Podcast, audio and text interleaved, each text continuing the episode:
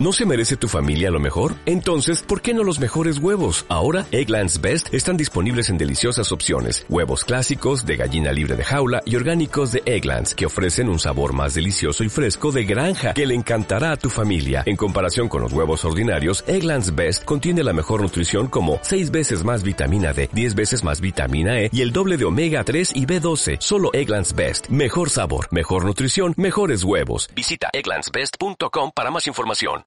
Escuchas Buenos Días España. Aquí no nos callamos.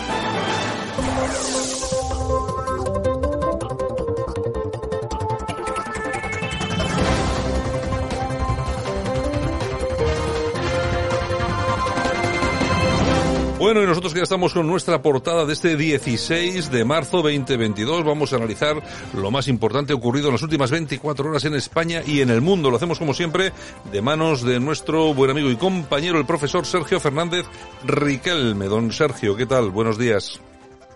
Muy buenos días, Santiago.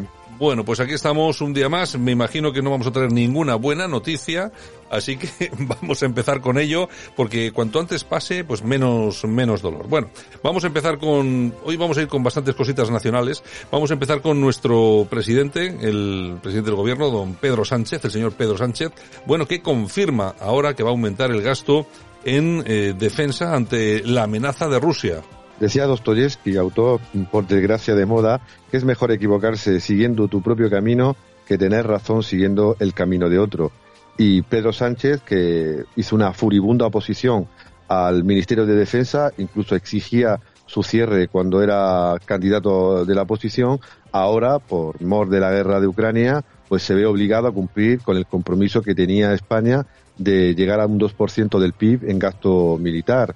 Muchos se reían de Donald Trump cuando él, nada más llegar al poder, exigió a los países de la OTAN que colaboraran eh, en la contribución a, la defensa común de todo el eje euroatlántico. Y todos se negaban, eh, como he dicho, todos se reían de este señor aparentemente loco. Y ahora, con las guerras a las puertas de Europa, pues Pedro Sánchez no tiene más obligación que cumplir con ese requisito. Ahora bien, ¿para qué vamos a aumentar el gasto militar? ¿Para defender nuestras fronteras?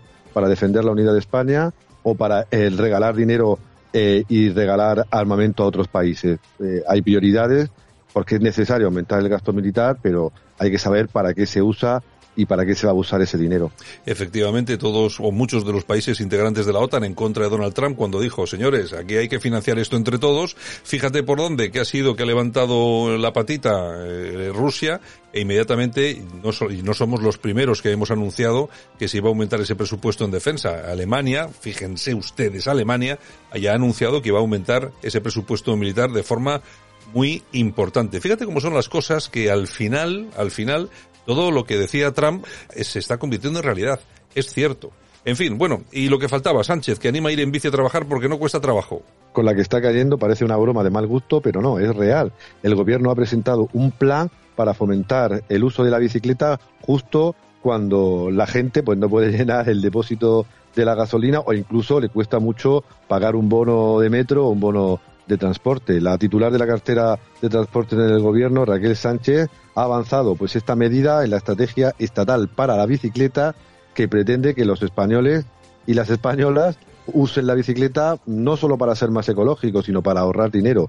Claro, eso lo podrán hacer los urbanitas que viven en el centro de una gran ciudad, pero la gente, el común de los mortales que tiene que hacer muchos kilómetros para desplazarse al colegio de sus hijos, a comprar a un centro comercial, a trabajar desde las afueras, pues creo que lo tienen eh, bastante difícil. Bueno es fomentar la salud y la bicicleta, pero no a costa de reírse de ciudadanos que están ahogados cada día más por los precios que estamos viendo. Bueno, y menos mal que ya hemos visto por fin, al, con toda la que está cayendo, los aumentos de la gasolina, colas del hambre, eh, la, bueno, toda, toda, vamos, todo este, este enorme, enorme problema que tenemos en España económico, por fin hemos visto a los sindicatos en la calle, Sergio, menos mal, ya era hora, ¿no? Sí, hay que decir que mienten aquellos que dicen que los sindicatos no se movilizan. Eh, mienten aquellos que, que dicen que los sindicatos no sirven para nada. Pues no. Señoras y señores, los sindicatos en dos años de gobierno eh, socialista podemita han salido a la calle, pero para protestar por los precios, por el desempleo, por la pobreza, por la desigualdad, por la ruina que está afectando eh, a millones de personas. No, señores, y señoras, sino para quejarse de que eh, van a entrar una semana antes al trabajo. Algo pues que podría parecer también broma, pero es real. En Cataluña, pues los sindicatos mayoritarios y básicamente todos han salido a la calle para protestar también por los recortes, como si los recortes fueran de ahora, pero también por esa medida de adelantar el calendario escolar en septiembre y hacer que los docentes entren eh, una semana antes, lo que ha provocado que los sindicatos por fin, por fin salgan a la calle a protestar, eso sí, por cuestiones que nuestros oyentes puedan ver que es, eh, como siempre decimos, surrealista. Bueno, una verdadera, una verdadera vergüenza. En fin, vamos con la señora Ayuso. No pactamos miseria ni tenemos que estar preocupados del telediario. Ya estamos acostumbrados. Nunca hemos visto, de todas formas, que muchos mensajes políticos y muchas necesidades de los ciudadanos estuvieran tan alejados. No cuela. Aquí no tenemos paciencia para eso. Lo hemos pasado muy mal, nos hemos levantado una y mil veces y hemos demostrado al mundo que con un mensaje de paz, de libertad, de solidaridad, de responsabilidad de izquierda a derecha, hemos unido a los ciudadanos en la Comunidad de Madrid en torno, sobre todo, a la prosperidad, que es lo que procura que cada familia y que cada ciudadano viva como considere. Y ese mensaje es el que hoy queremos trasladar nuevamente. Somos un mensaje nacional al servicio de España. Somos una retaguardia, somos un equipo de soldados, presidente, que te vamos a acompañar ahora en este momento crítico, pero un equipo, como te digo, que tiene poca paciencia para las tonterías, poco aguante para las imposiciones y que está preparado para dar lo mejor de sí mismos, dar su trabajo, su esfuerzo, incluso tiempo para estar con los suyos, darlo todo para un proyecto que merezca la pena. Este es tu proyecto, Madrid es tu casa, esta es la casa de todos y vamos a estar dispuestos una vez más a estar a la altura ahora que nuestro país nos necesita tanto en el futuro en las urnas cuando te presentes y llegues a la Moncloa, como ahora para devolver la paz al Partido Popular. Cuenta con todos nosotros. Bueno, yo no sé, este pequeño discurso de Ayuso, eh, lógicamente apoyo importantísimo a Feijó, pero yo creo que también le ha dejado algún regalito, ¿no? Sí, amor y desamor, ¿no? El PP ha encontrado de nuevo su camino eh, y hay que reconocer que el PP es una roca.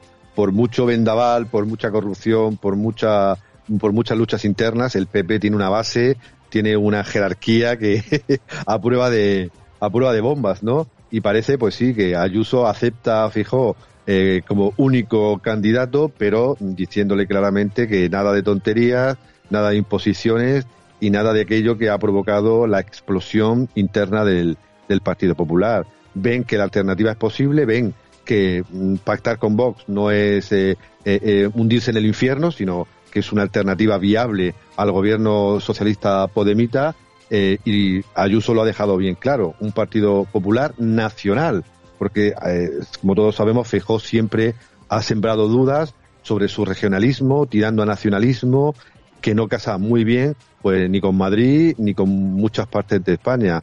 Esperemos que este camino que ha elegido el papel de Concordia pues sirva pues para mejorar la economía si llegan al gobierno y para rescatar, resucitar al centro derecha que tanta falta hace en, nuestro país.